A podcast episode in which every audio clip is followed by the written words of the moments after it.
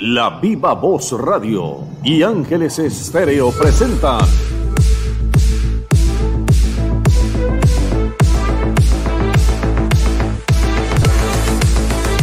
¿Cómo va el Mundial? Lo que usted necesita saber del magno evento del fútbol Qatar 2022.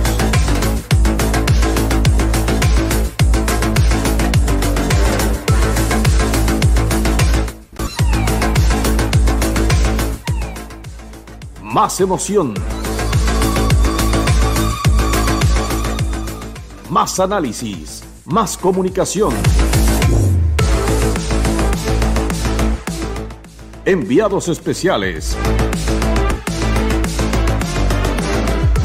Testimonios de protagonistas y las voces de Omar Orlando Salazar y Ricky López.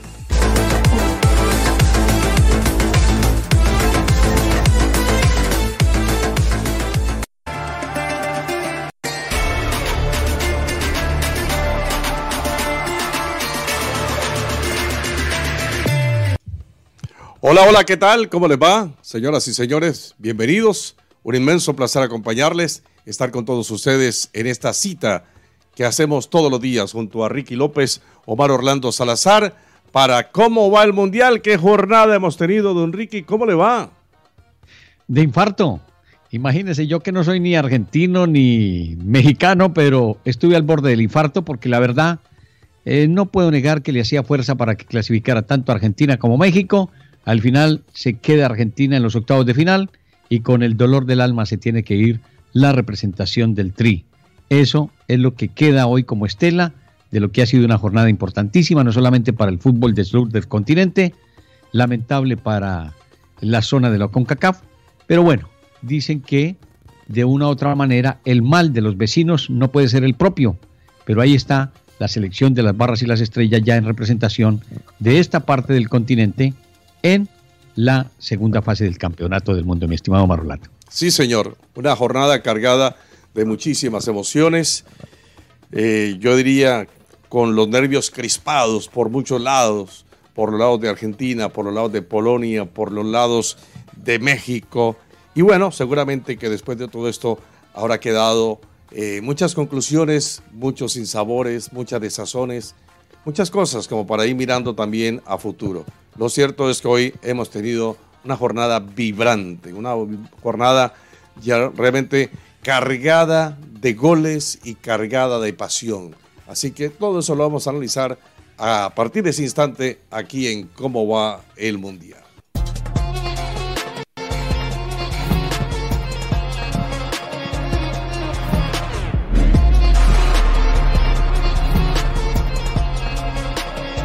Mire, don Ricky, primero, lo primero, Túnez y Francia. Fue el primer partido de la mañana.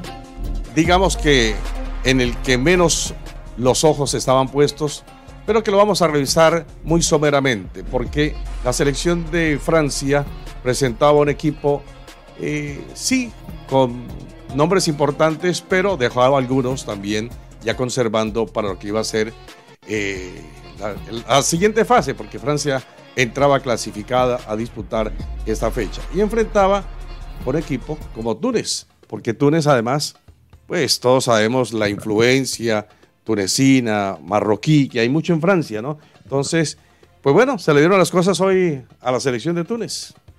Sí, le decía que me permitiese un paréntesis para una noticia que es importante y que esperamos haya pronta recuperación, porque no es fácil a la edad que tiene Edson Arantes de nacimiento, el rey del fútbol Pelé, que ha sido internado de urgencia por un problema de colon. Complicado el asunto. Esperamos que Edson Arantes Pelé pueda salir bien librado de este momento tan difícil que viví. La otra, la felicidad, lo vamos a hablar en su momento, que por unos días estuvo incómodo, pero que hoy puso algo en evidencia, que cuando se es señor, cuando se es caballero, se puede uno equivocar, pero también sale la cara a decir sí, tuve la culpa y no quiero inconvenientes con ninguno. Ese ha sido el Canelo Álvarez, tras lo que ha sido la situación que se vivió con relación a la camiseta de Messi, en ese sentido la de Andrés Guardado. Sí. Yo no quiero que le dediquemos mucho tiempo a este partido de Túnez-Francia, por las razones ya explicadas. En ese grupo de Túnez, Francia, Australia y Dinamarca. Tal vez nos detengamos un poquito más en el, en el partido de, Australia y Dinamarca, pero obviamente cargaremos más tiempo sobre lo que ha sido estos dos últimos partidos, el de la selección de Argentina y Polonia y el que hemos tenido también entre México y Arabia Saudí. No sé qué podemos decir sobre lo que ha sido el duelo entre, para no pasarlo por alto, entre la selección de Francia y la selección de Túnez, don Ricardo. Yo creo que lo más importante es que Francia ha tenido la capacidad y posibilidad de mirar en este juego ya clasificado la banca, lo que tiene en el terreno de juego para afrontar los compromisos cuando no están los titulares. Y eso fue lo que hizo el técnico hoy Didier Deschamps, darle la responsabilidad y la capacidad a los hombres que no han jugado. creo que es meritorio también porque hay que brindarles esa posibilidad. A lo largo del campeonato del mundo muchas veces no tienen esa opción, son los cinco cambios y de ahí no sale. Pero hoy el técnico se la jugó y se la jugó en un partido que podía darse ese gusto, que no lo va a poder hacer hacer de aquí en adelante. Darle la oportunidad a Túnez que le quitara un récord que venía sosteniendo de gran manera la selección gala. Sí, de todas maneras, yo creo que la selección de Francia, por lo que ha mostrado en otros partidos, no tanto en este, pero en otros partidos sí podríamos decir que tiene pasta de campeón. Es el actual campeón y por qué no pensar que puede estar en la gran final de la Copa del Mundo. Esperemos, vamos a ver los emparejamientos que se tienen para la ronda subsiguiente y con base en eso vamos a ir mirando las posibilidades de uno y otros. Sin lugar a dudas, este equipo francés tiene algo que es muy importante, gol. Y cuando uno en su equipo tiene gol, es más, está hablando del retorno de Karim Benzema para lo que podría ser eh, los siguientes partidos, porque parece ser que se ha podido recuperar, pero no vamos a especular, vamos a dejarlo con relación a lo que ha sido el plantel que está trabajando, que creo que es un plantel importantísima, tiene mucha proyección de gol, tiene trabajo y de verdad un hombre que se ha mostrado como es Mbappé en el marco del frente que va a ser pieza fundamental para las aspiraciones si es que de verdad puede llegar en procura de revalidar ese título conseguido en Rusia en esta oportunidad en Qatar 2022. Sí, antes de pasar al siguiente partido, esta mañana veíamos en el diario Marca la información que Karim Benzema estaba entrenando ya con normalidad y que a lo mejor podría ser convocado de nuevo por Didi Deschamps porque nunca fue borrado de la lista de la selección de Francia. Veremos a ver no sabemos realmente si esté o no esté en capacidad, pero lo dan en marca como si estuviera completamente habilitado. Don Ricardo, le invito a este partido, mire, porque como le dije, no nos vamos a detener mucho y no nos detuvimos mucho en el de Túnez, Francia, pero Australia, Dinamarca, como para ir cerrando este primer bloque, pues hombre, sorprenden los australianos sobre los daneses, porque era una selección que inicialmente se creía iba a dar de qué hablar, que iba a causar o a generar sorpresa como caballo negro. Y resulta que, pues no le alcanzó a la selección de Dinamarca, lo pasaron los australianos, los soqueros. Sí, eso es algo que hay que analizar porque la verdad el fútbol danés tiene mucho más prestancia que el australiano, pero como estamos hablando de la competencia, no se llega con la historia, no se llega con el recorrido, no se llega con la camiseta, se llega con el fútbol. Y aun cuando no haya sido a lo mejor todo un espectáculo Australia, demostró que tiene la capacidad para pelear por esta instancia. Y con su color amarillo y verde, que es tradicional, no solamente para otros sectores de esa parte del continente, ahí estuvo el equipo de los canguros para afrontar este compromiso y salir avante ante una selección danesa que de verdad va a tener que analizar con propiedad lo que ha sido su fútbol y la eliminación en esta instancia de la primera fase del Campeonato del Mundo.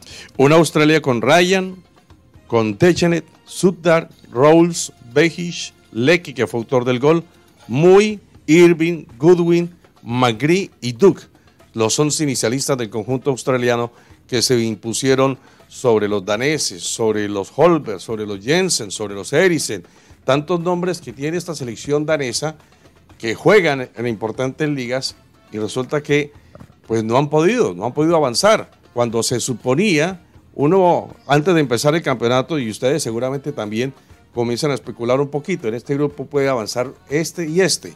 Y uno daba, pensaba o pensábamos que entraban entonces la selección de Francia y la selección de Dinamarca. La de Francia sí, la de Dinamarca no. Lamentablemente, y yo tengo que contarme dentro de esos eh, personajes que veía ese grupo así, efectivamente, la selección francesa y la danesa, pero este es el fútbol, esto es lo que nos está retrotrayendo y no podemos menospreciar, aun cuando haya sido clasificada en última instancia en un repechaje la selección australiana, pues demuestra que tiene la capacidad y posibilidad de pelear, porque es que hay que buscar la jornada día a día. Aquí no se mira y como se los he manifestado con la historia, se juega el partido y lo que dé como tal.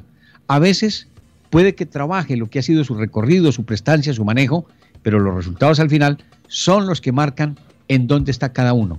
Y después queda ya el balance para los análisis respectivos, que de verdad quedan en mucho análisis retrospectivo lo que ha sido el trabajo de los daneses, porque era para estar en otra instancia diferente, ha correspondido a los australianos. No sé hasta dónde vayan a llegar, pero por lo menos han avanzado en esta primera fase, tumbando con el debido respeto a uno de los seleccionados que tenía que haber avanzado en esta segunda fase. Pero así son las cosas del fútbol. Sí, bueno. Señores, amigos, amigas, vamos a hacer una pausa, don Ricky, y ya regresamos para entrar perfiladitos para hablar de la selección de Argentina, de la selección de México. Mucho, mucho para hablar. Ya regresamos.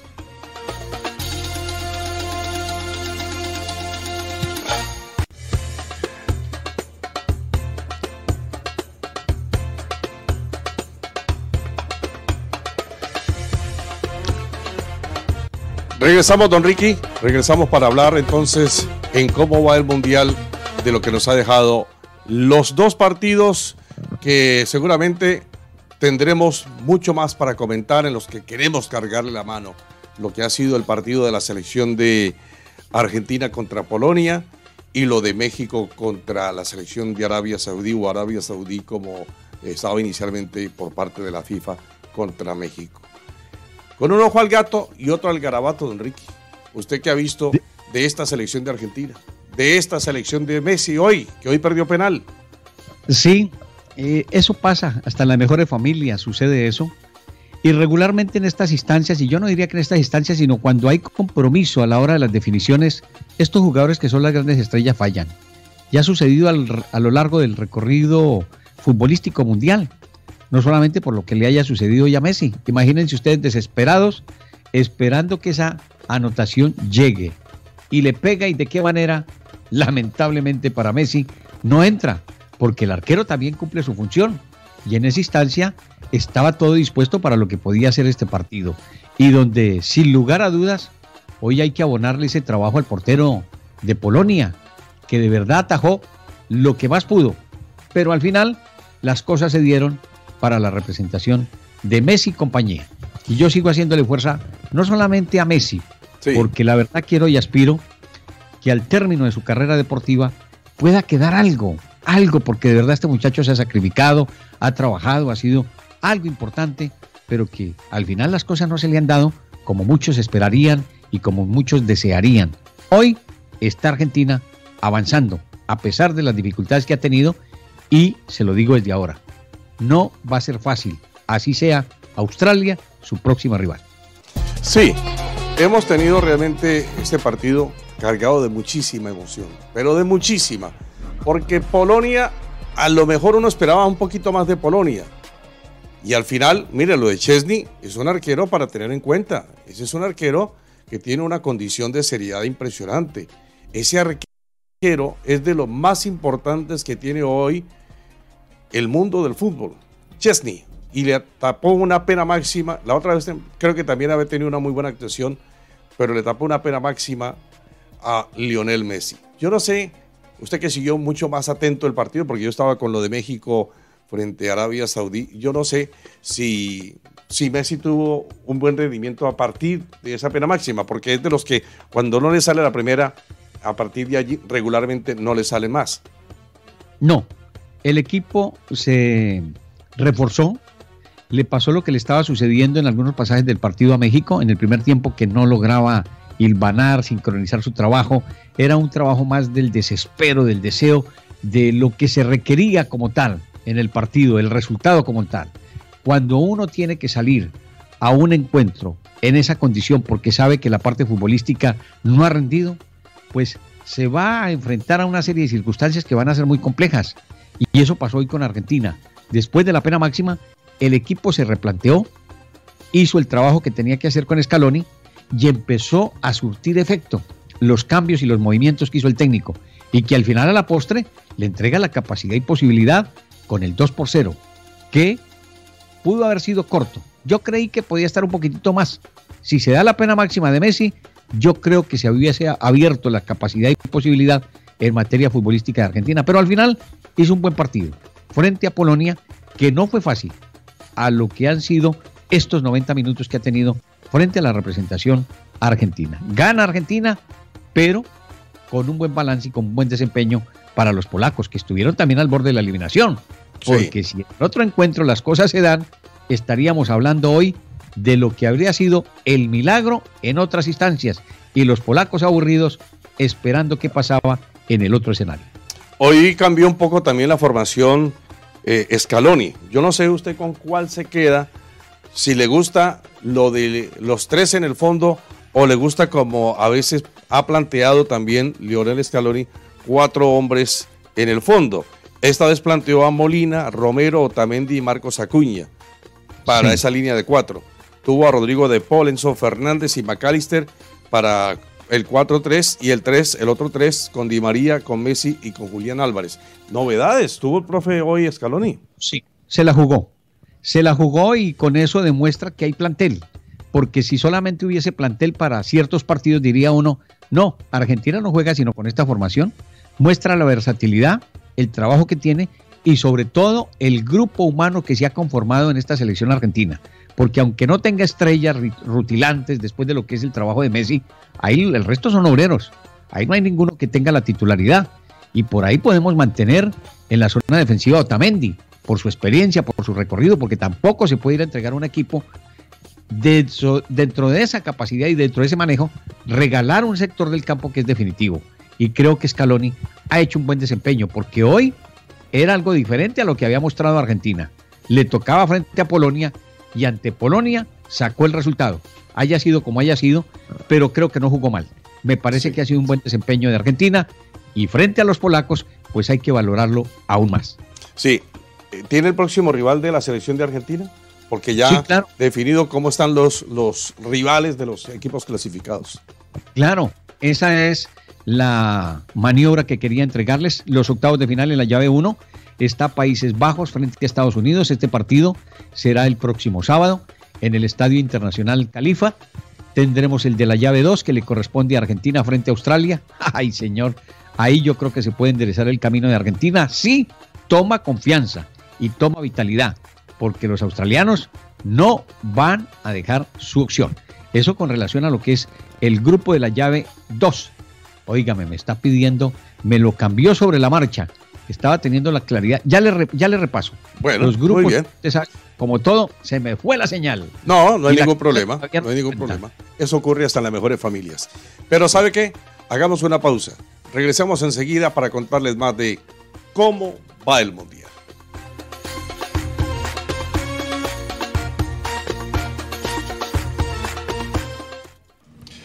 Regresamos, señoras y señores, en nuestra presentación de cómo va el Mundial a través de Ángeles Estéreo, La Viva Voz y el grupo CIR eh, para Iberoamérica, que nos eh, retransmite a través de distintas señales del mundo. Pero seguimos hablando de esta selección de Argentina, porque esta selección de Argentina, don Ricky, pues hombre, pues es la gran carta para el Mundial, la del favoritismo seguramente para muchos, esta Argentina que hoy tuvo a Polonia de Robert Lewandowski. ¿Brilló Lewandowski en algo o no?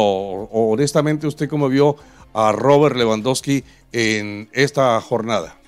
Sí, hizo algunas cositas, pero tampoco fue trascendental en el partido porque las marcas que ejerció Escalón y compañía no le permitieron. Y además el equipo tampoco produjo demasiado en la mitad de la cancha. Entonces son de esa clase de jugadores que si no los alimentan desde la zona del medio campo hacia la parte atacante, no van a brillar. Y a este jugador le toca prácticamente a veces rebuscárselas todas para poder hacer los goles. Si hay una capacidad y posibilidad, él puede hacer su trabajo. su función en la individual, en la media distancia, en el fútbol aéreo, pero lo tienen que complementar, de lo contrario, una golondrina no hace verano. Y le estaba hablando, perdóneme, esta es una recomendación que quiero hacer y que para toda la audiencia que me ha sucedido ahora, no ha sido ni un hacker ni nada de esas cosas, pero tengan en cuenta que estamos viviendo la era del Internet, de los celulares y de todas estas cosas.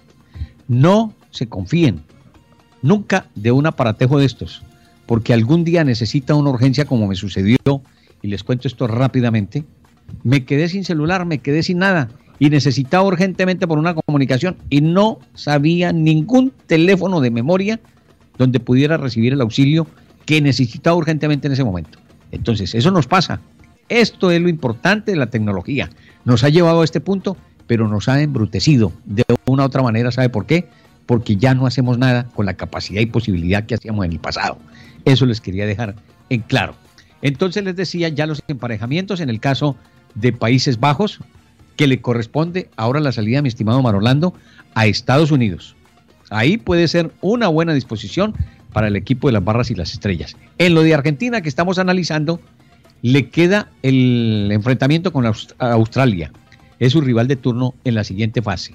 Inglaterra con Senegal. Francia con Polonia. Pero entonces me devuelvo a Argentina-Australia. Siento y creo que lo que, con lo poco o mucho que pude observar hoy en el partido de Argentina frente a los polacos, creo que tiene capacidad y posibilidad para seguir avanzando en el campeonato del mundo y puede ser que levante el nivel Messi y compañía. Sí, puede ser, puede ser. Puede ser que vaya levantando mucho más su nivel eh, Lionel Messi, porque hasta ahora no lo hemos encontrado en plenitud de condiciones. Nos hablaron que cuando iba a empezar el Mundial si alguien estaba bien, era Messi y que se estaba cuidando.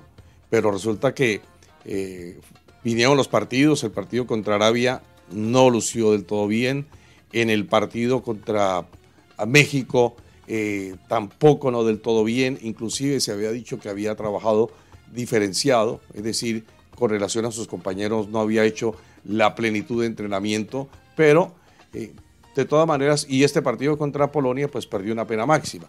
Falta ver exactamente qué va a pasar con Messi en el siguiente, en el siguiente duelo. Entonces yo espero, mi querido Ricardo, que poco a poco vaya tomando su, su, nivel, porque el Mundial, uno sabe, va corriendo y de repente pues ya cumplimos la primera fase. Pero ¿sabe qué pasa también? Que hay que abonarle ese sí trabajo al nuevo técnico, a Scaloni, del que la verdad hoy pueden sacar pecho y decir ahí tenemos a Escalón y esto y lo otro, pero cuando lo nombraron técnico, ¿y este dónde apareció? ¿De dónde resultó? ¿En dónde tiene trabajo, historia? Para decir que es el técnico de la selección argentina. Pues poco a poco les ha ido callando la boca, porque el hombre ha trabajado con propiedad, le está dando el recambio. Y se lo digo, hay momentos en que en realidad uno no está Messi, porque se tira tres cuartos de campo, quiere organizar ese sector del terreno de juego para su equipo, y los demás tienen rendimiento, tienen capacidad. Toda esta gente nueva, por ejemplo, Fernández, usted lo vio en el partido, entró a resolverle el mismo. Y no tuvieron que esperar ni los de Ángel María, ni los de Messi, ni esto y lo otro. No con esto quiero destacar y decir, ya es hora de que se vayan. Es el momento en que se retiren. No, de todas maneras, todo tiene su final, como la canción. Sí. Y allí creo que ha sido importante Scaloni porque empieza a mostrar las nuevas caras del fútbol argentino. Bueno, pues muy bien. Permítame, Ricardo, cambiarle de tercio y hablar también de la selección mexicana. Porque, hombre, hicimos ese partido, el de México, con mucho sufrimiento, pero con mucho sufrimiento. Creo que hoy México eh, puso todas las canicas, apostó con todo para buscar el resultado. Fue agresivo, fue insistente sobre el arco de Arabia Saudí. Yo no había visto un Arabia Saudí tan desconocido como en el día de hoy. En los otros partidos, frente a Polonia, frente a la selección de, de Argentina, pues uno había visto una selección distinta. Pero esta Arabia Saudí hoy fue absolutamente desconocida y entonces por eso me llama la atención mientras que México fue un equipo que propuso, fue un equipo que abrió permanentemente la cancha por el lateral derecho, por el lateral izquierdo, fue un equipo que puso, hoy sí puso un centro delantero nato, como Henry Martin. Yo creo que ahí estuvo gran parte de la diferencia. ¿Sabe por qué? A México hoy le pasó los, los alumnos que dejan todo para el último mes. Cuando saben que tienen que presentar los exámenes y salir avantes de lo que puede ser un ciclo universitario, un ciclo del bachillerato, de la primaria, en donde todo mundo se la pasa de maquetas y dice, no hay problema. En el último mes arreglamos las cargas. Y eso quiso hacer México. Y le cogió la noche.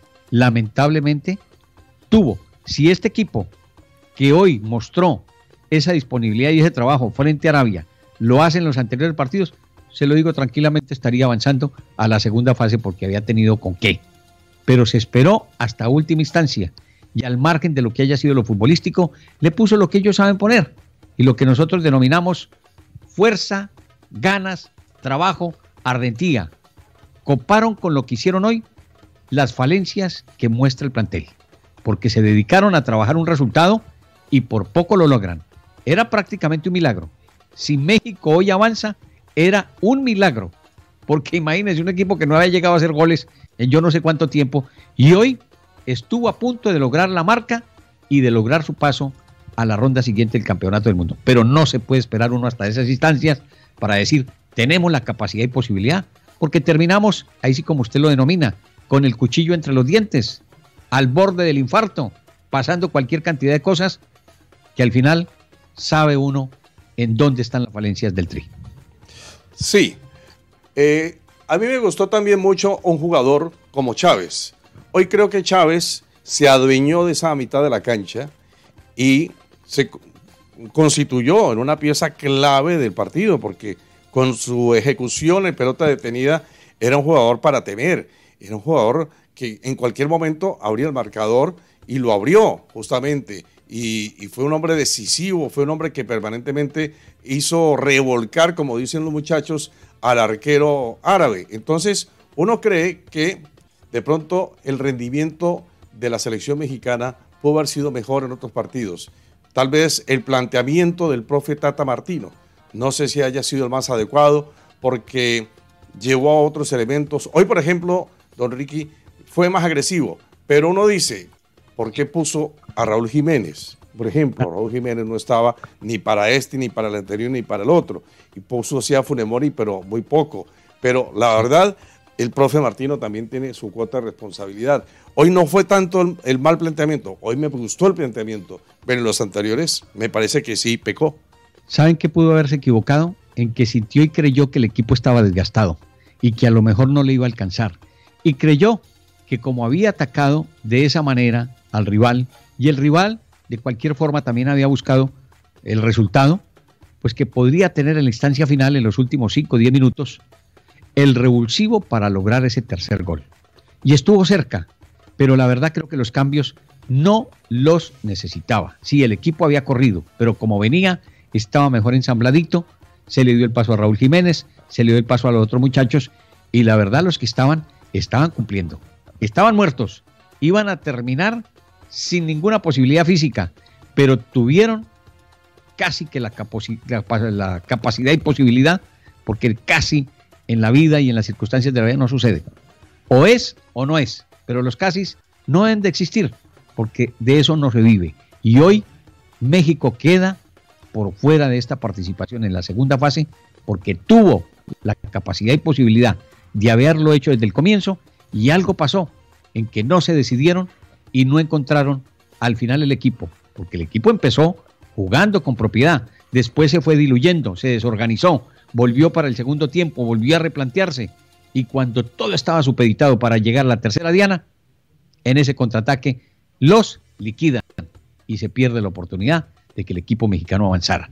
Si hubiese avanzado, maravilloso. Era la satisfacción, la fuerza, la interés, el trabajo, pero hasta ahí. Pare de contar. Porque uno tiene que ser responsable del trabajo que se haga. Si es un trabajo responsable, no quiero decir con esto que Tata no haya trabajado. Trabajó donde pudo, con lo que pudo y con lo que tenía. México, eso es lo que tiene. No hay más. Ahora yo le pregunto a don Ricardo, para que usted me responda en dos minutos, porque ya nos vamos a la pausa. Sí. El Tata Martino, ¿debe continuar o no debe continuar en la selección mexicana?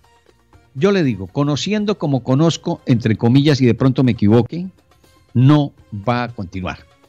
¿Por qué? Porque ya lo han anunciado con antelación, que no, que hay que tener técnico mexicano, que no, que hay que mostrar nuestra raza, que no, que tenemos la capacidad y posibilidad de salir con los nuestros. Si hubiese sido así, entonces no habían tenido más técnicos extranjeros, no habían contado con Osorio, no habían contado con el propio Tata. Ahora van a empezar a hacer los análisis que tenían que haber hecho hace mucho rato y definir si se quedaban con técnico mexicano, buscar el más electo. Tienen técnicos, pero no confían en ellos, como pasa en muchas partes. No confían. Entonces, cuando ya está la carne en el asador, como dicen los argentinos, la quieren sacar. No, ya hay que dejarla que se sazone y se venga como puede venir. Ya hoy al Tata Martino, yo se lo digo, no creo que continúe más. Y al margen del Tata, muchos de los directivos de México también están pidiendo ya pista para que llegue otra sangre, para que llegue otra disposición a manejar el balompié de ese país, porque se necesitan muchas cosas. ¿Tienen material humano? Hay que trabajarlo. ¿Tienen figuras? Hay que remozarlas porque se les han ido agotando. Imagínense ustedes un hombre con cinco mundiales como Andrés Guardado, ahí está en la nómina de la selección y rinde, pero hay que renovar y hay que trabajar con otras características. Yo le devuelvo la pregunta, usted que conoce mejor el fútbol mexicano, ¿cree que le van a dar la oportunidad de seguir al Tata? No, no, definitivamente no. Yo creo que eh, está todo claro, aunque hay una cosa, yo hacía la, la pregunta por lo siguiente. John de Luisa es el gerente de selecciones de la selección mexicana de, la Federación Mexicana de Fútbol. Entonces, ¿quién es el que ha armado el proyecto anterior? Y el anterior, el de Juan Carlos Osorio, lo armó él. El del Tata Martino lo, lo, armó él. Entonces uno podría inferir que si él armó ese proyecto, pues quiere continuar, como dicen en la, en la fiesta taurina, cada torero con su cuadrilla. Entonces yo no sé si entonces quiera él seguir con el Tata Martino, con convenza al Tata Martino. Recuerde que en la anterior administración quiso convencer a Juan Carlos Osorio y estuvo a punto de lograrlo, pero finalmente desistió. ¿Sabe cómo solucionan eso? Que el señor de Luisa dé un paso al costado y le permita a otras gentes que puedan llegar, porque ya con dos mundiales, con dos técnicos, no se dieron las cosas. Entonces algo no está funcionando. Creo que podría empezar desde la cabeza a solucionarse el problema. Vamos a hacer una nueva pausa y regresamos con más aquí a cómo va el Mundial.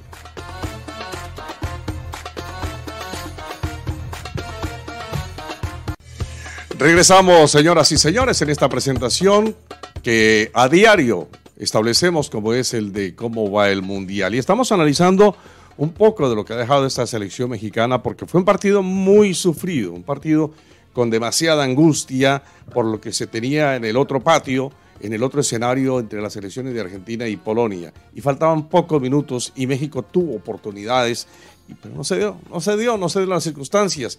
Ahora entonces los mexicanos que tenían ya prácticamente eh, su decisión, su determinación de darle la espalda al Tri, pues sobre esa hora y viendo que en México podía, que podía, al final como que como que les cambió un poquito la fisonomía, el rostro, ya no tan adusto, ya no tan serio, sino con una pequeña sonrisa, un aliento, un hálito de esperanza, pero se desvaneció en la medida en que fue avanzando el partido y consiguió ese gol el cuadro árabe. La pregunta es para don Ricardo, ¿qué va a pasar con esta selección mexicana? Porque es que periodo tras periodo no únicamente se habla del cambio de técnico sino que también que jugador este, que aquello, que lo otro, y hay jugadores que comienzan a, cumplir su ciclo.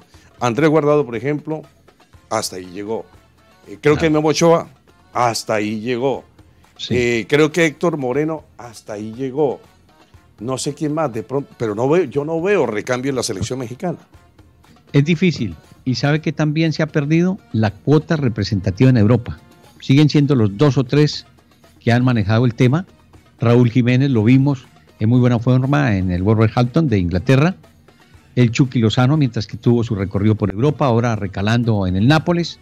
Y otra serie de jugadores que podían ser, indudablemente están allí porque tienen la condición, porque tienen la capacidad, pero no hay recambio, no hay capacidad, no hay posibilidad.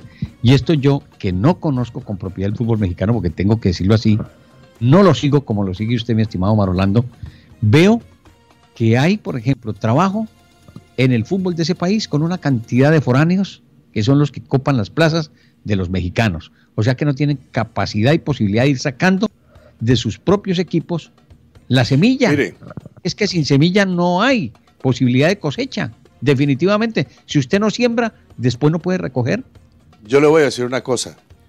México trabaja divisiones menores, pero al momento en que están ya madurando, entonces lo venden a otro equipo o ya no le dan la oportunidad. Entonces el jugador mexicano se va perdiendo. Se pierden como se han perdido tantos otros jugadores de gran condición y no se les da esa oportunidad. Entonces es por ahí donde está la cosa, porque al final, cuando están madurando, al final los mexicanos terminan, por ejemplo, usted sabe que, es un trampolín México, que además contratan muchos jugadores, no solamente eh, ya de, de, Sudamérica, hay algunos que han traído incluso de Europa, ¿sí? Eh, Pero es que mire una cosa, Omar. Hoy observa uno el andamiaje de cualquiera de los planteles. Los nuestros, Argentina, usted los ve, todos en Europa. Uruguay, todos en Europa. Brasil, todos en Europa. Ecuador, habría que mirar por ahí con algunas eh, observaciones. Pero el resto todo el mundo está en Europa. Colombia jugó una eliminatoria con todo el mundo en Europa. Es muy poco lo que sacan de la plaza del fútbol de entrecasa, el fútbol de pijama, que denominamos. Por eso, porque todos están bichecitos y a Europa a conseguir el dinero, a arreglar su situación económica, porque ¿qué se van a quedar Hay una diferencia. de entrecasa? Hay una diferencia. ¿Sabe qué es lo que pasa? Eh, en México al futbolista le pagan bien. Entonces, el jugador mexicano dice, pero yo para qué me voy a ir a sufrir a Europa si acá en México tengo comodidades, ¿no? Y aparecen los amigotes, claro. Aquellos que, que, son coberos, que le dan la palmadita en la espalda. Por ejemplo, están por fuera. Ricky, tú eres grande, hermano, tú eres campeón, no sé qué, ta, ta, ta. Y resulta que son los amigotes de la fiesta, son los amigotes de la rumba, esos amigos, y no dejan avanzar al jugador. Bueno, ahí está, la prueba fehaciente, y yo se lo digo con sinceridad, Carlos Vela tenía que estar y haberse mantenido en Europa. El Chicharito Hernández en Europa. Y todos los que han llegado para la Major League Soccer quisieron estar cerca de sus casas. Y ahí está lo que reverdeció y lo que sucedió con el Chicharito Hernández. Por estar en la Francachela y en la Comelona, tuvo que pagar los platos rotos. No se sabe si fue él, pero ahí estuvo. Entonces, ¿de qué se quejan si quieren estar cómodos? Yo veo, sin mentirle, a mis hermanos mexicanos que salen de su país y rumbo a Nueva York, rumbo a las plazas, van, trabajan, recogen su dinerito y regresan a México porque hay que ir a preparar la francachela y la comelona. No se trabaja con base en un fundamento. Todo el mundo quiere tener su buen sombrero, sus eh, su pantalón jean, sus botas tejanas y con eso están contentos. No, no podemos generalizar y esto lo tienen que revertir. Uno tiene que despojarse si uno quiere aspirar a hacer algo en la vida y si le toca por fuera, hay que hacerlo con sacrificio, con trabajo, con lucha, desprendiéndose hasta de sus familiares para poder avanzar, para poder dar ese paso que se necesita. sí. De todas maneras, don Ricardo, yo sí le quiero decir, sí. No, le quiero decir que México necesita de todas maneras buscar un nuevo orientador, puede ser seguramente Miguel El Piojo Herrera, el técnico que vaya a tener esa posibilidad para dirigir nuevamente. Eh, con Miguel no le fue mal, a México no le fue mal con Miguel. Me imagino que debe tener la, ilusión y la esperanza porque ya se sabe que el Tata Martino prácticamente va a decir que no. Pero entonces yo sí le quiero decir, eh, Miguel El Pío Herrera podrá ser el técnico para tomar en definitiva la rienda de esta selección. ¿No hay otra alternativa? ¿Usted qué opina? Debe haber. A mí mm, no voy a decir que me gusta de una u otra manera su temperamento, eh, su ardentía, cuando él quiere pedir y exigir las cosas eh, tiene de pronto la capacidad, pero a veces no lo, engaña, lo traiciona a su propio subconsciente, el alterarse en esos momentos en que debe mantener la calma Y eso no está bien. En un técnico hay que tener la capacidad y posibilidad de tener, primero, una carta de presentación, un reflejo de lo que haya sido su trabajo. Y no con eso voy a menospreciar lo del Piojo Herrera. Pero si vuelve a la selección, va a pasar lo mismo. Van a trabajar, seguramente van a obtener resultados. Pero a la postre le pasa lo de la vaca que no olvida el portillo. Y eso ha pasado lamentablemente con el Piojo. Es un gran señor, un buen técnico, pero que es el fiel reflejo de lo que es su tierra, de lo que es su país. Yo no sé si querrán mantenerse en eso, que lo traigan, que lo vuelvan a nombrar. Pero si quieren dar un paso de autoridad y de prestancia a nivel internacional, yo no sé a dónde lo van a buscar. Ahí están trayendo técnicos extranjeros todo el tiempo. Entonces, si traen extranjeros al fútbol de entre casa, ¿qué va a pasar con la selección de su país? Esa es la pregunta del millón. Bueno, una pregunta que dejamos ahí suelta. Ya se nos viene el cierre del programa, pero esperamos que las selecciones que han clasificado, que han avanzado, eh, pues puedan tener una mejor presentación para la siguiente fase del Campeonato del Mundo. Y seguramente yo creo que sí, que Brasil va a mejorar mucho más, eh, que Argentina va a mejorar, que la selección de, Portugal también va a mejorar. Muchas selecciones que pronto ya, la misma selección de las barras de las estrellas, la selección de Estados Unidos, yo creo que tiene para dar mucho más. Así están, así están, los emparejamientos. Vean, rápidamente, País Bajo, Estados Unidos, Argentina, Australia, Inglaterra, Senegal y Francia, Polonia. Lo de mañana, Costa Rica, Alemania, Japón, España, Canadá, Marruecos, Croacia, Bélgica, para cerrar prácticamente los clasificados a los octavos de final. Muy bien, pues esperemos entonces buenos partidos. Mañana transmitiremos muy temprano. Mil gracias a todos ustedes por la compañía, don Ricky. Felicidades. Que, le vaya un muy resto de noche bien. Que le vaya muy bien en su. Sí. A todos ustedes, mil y mil gracias, señoras y señores. Les esperamos entonces en el día de mañana. Felicidades.